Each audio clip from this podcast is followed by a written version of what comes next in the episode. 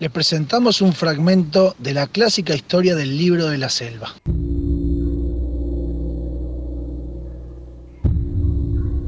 La ley de la selva prohíbe taxativamente a toda fiera comer carne humana. Hay una sola excepción, matar para enseñar a los cachorros a hacerlo. Pero entonces es también preceptivo que se haga fuera del territorio de casa de la manada, y hay una razón muy poderosa para ello.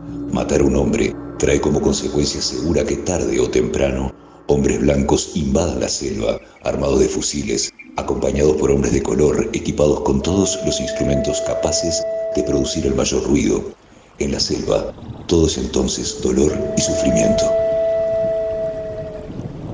Las fieras saben que el hombre es el animal más indefenso de la naturaleza.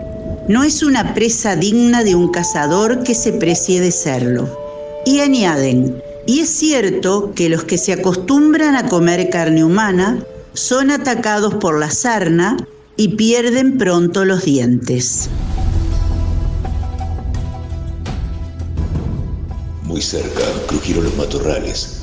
Padre Lobo se agachó y se apoyó en los cuartos traseros, presto a saltar. Lo que sucedió a continuación fue algo extraordinario.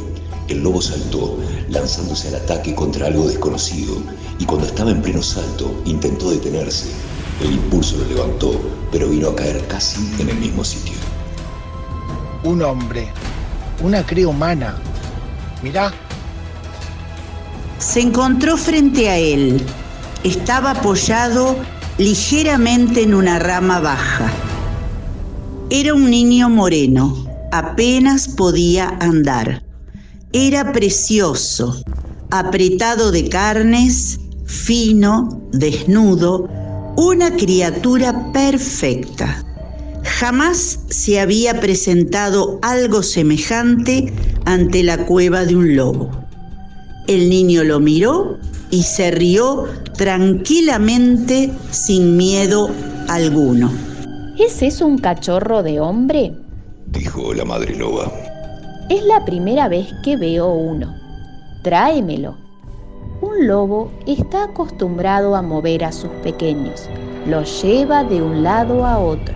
Hasta puede transportar un huevo en la boca sin romperlo. Las dos mandíbulas se cerraron sobre la espalda del niño que no sufrió el mínimo rasguño.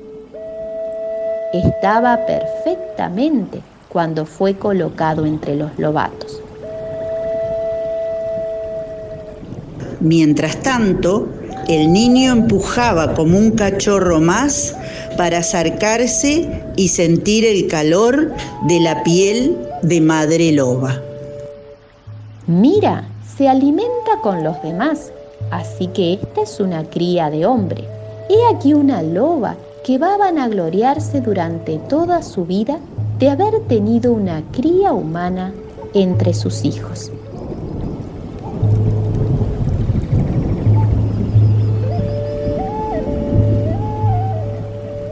Soñando Cuentos. Leo contigo 2021. Colegio Paulo Freire.